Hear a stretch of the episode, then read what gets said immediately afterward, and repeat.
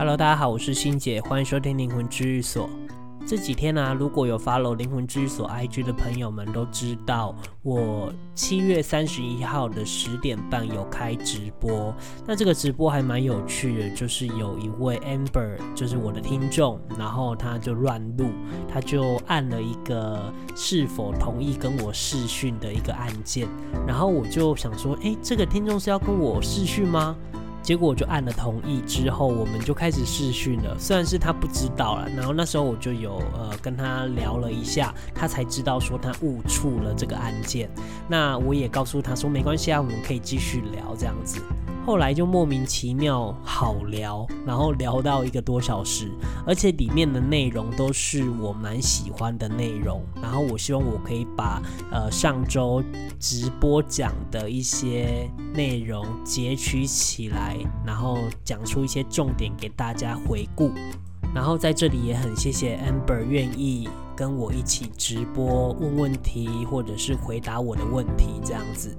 然后我们也一起约了八月七号晚上十点再继续直播一次，就是我跟 Amber 直播。所以如果你有听到这一集的听众朋友们呢，你们可以在 IG 上十点至十点半之间我们会开直播，那大家可以在呃手机上注意通知，那你就可以按进来听我跟 Amber 的直播。好的，那我今天要来跟大家分享我上礼拜跟 Amber 谈的主题，也就是感情的主题。聊了这一个小时，里面有非常非常多的细节，有男女之间的感情啊，有夫妻之间的感情。我知道有很多的感情的观念，在之前的主题都有讲到过，像是我们在挑选对象的时候，我们应该用怎么样的心态去挑选对象。当然，我们今天要挑选的对象不在于那些外在的喜好，或者是职业的差异，甚至他有没有钱。那我们今天要讲的就是彼此影响的好坏程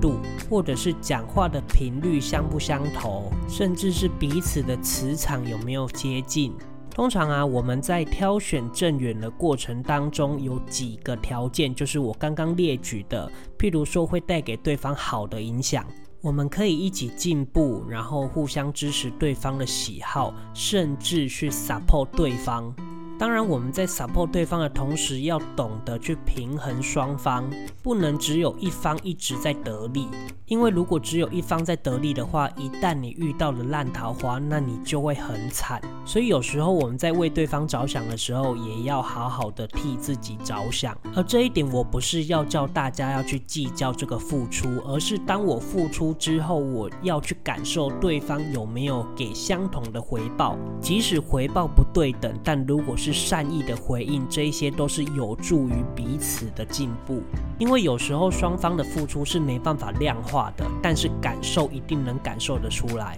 那第二种就是讲话的频率，有一些人啊，他会有一种熟悉度，就是我讲话的时候，对方就知道我下一句要讲什么，甚至对方很容易就可以感受到彼此的心意。而这一点非常重要，就是对方如果知道你的心意，也不会利用这一点去说谎骗你，而且会有这样的相处模式。我在之前频道也有讲到，就是会有这样的状态，就是你们以前有很大的机会都是有当过夫妻，才会有那一种熟悉度。而且有一点很明显，就是你们比较不会那么多的争吵，争吵的频率不会太高。而第三点就是彼此磁场的适合度，这个适合度有一点历久弥新，就是不是我第一眼看到你我就很喜欢你，通常第一眼看到你很喜欢你的都是桃花居多，而且都是烂桃花居多。当然，以我们的经验来看的话，这种一见钟情的正缘的几率应该只有一两成而已，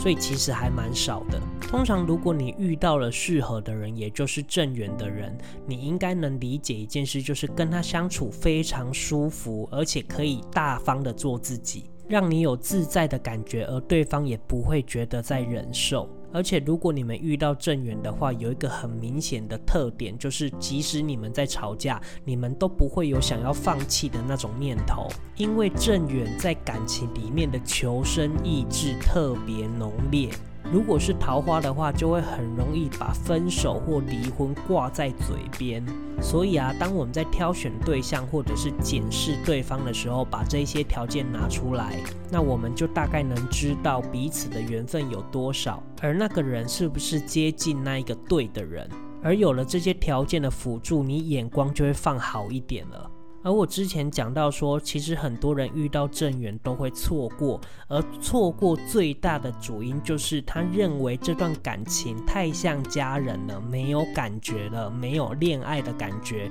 所以就跟对方提分手。那这一点呢，我觉得有一个观念必须要澄清一下，就是这一些感情也许是正缘，那我们就能知道说，这些正缘有可能都是几辈子以前我们当过夫妻的。可是你知道夫妻妻的相处就是很平淡，那它就是历久弥坚，它本来就不会一直有恋爱的感觉。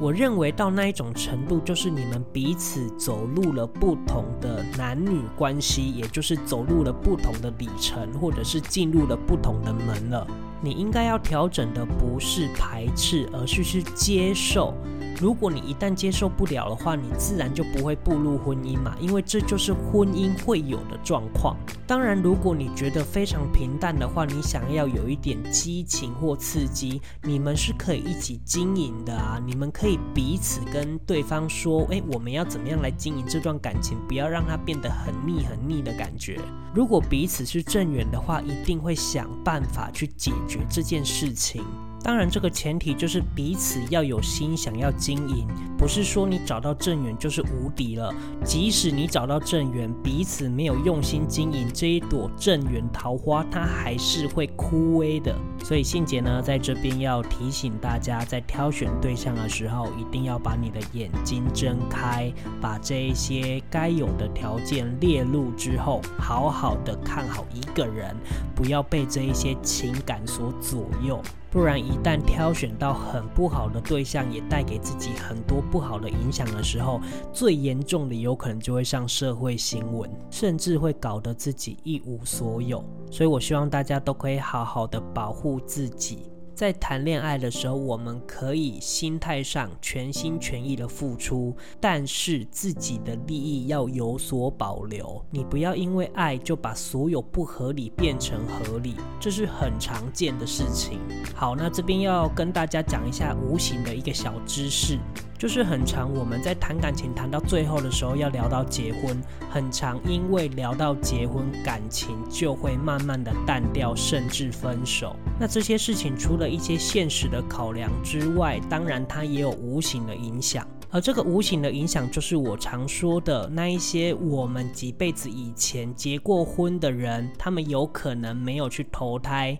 没有去轮回，然后我们这辈子出生的时候，他看到我们出生之后，他就会来跟在我们的旁边，因为他们的记忆没有被洗掉，所以他们会认定我们就是他的老公或者是他的老婆。那一旦你在这个辈子遇到了正缘，当然他能知道你就是遇到正缘了，所以他就会从中阻拦，因为他就是不想要让你跟他一起，因为他会吃味嘛，所以他们也很容易会传递那一些不好的磁场给双方，然后造成一些争吵。而且很多人在结婚之前啊，都会梦到那种你不要嫁给这个人啊，或者是你不要娶这个人啊。那这个梦的大概率通常都是代表你找到的正缘，就是这段婚姻会非常好。而那个在梦里的那个人，有可能就是你的前世夫或者是前世妻。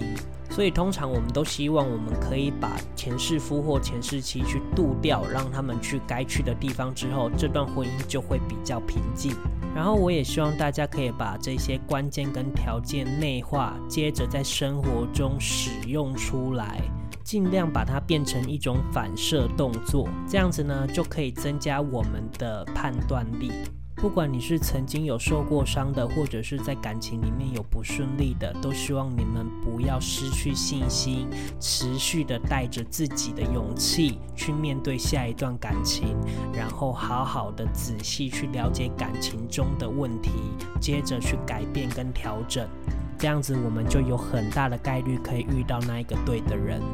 好的，那这一集我们就分享到这边。然后，如果你还没有追踪灵魂治愈所 IG，然后你也还没有订阅频道的朋友，可以赶快订阅。然后我再提醒一下大家，就是这周礼拜六八月七号晚上十点半，我跟宜兰的 Amber 要来聊天，在 IG 上直播，希望大家有空的话都可以上 IG 来看。那我就分享到这边，然后谢谢大家收听灵魂治愈所，我是信姐，我们下周见，拜拜。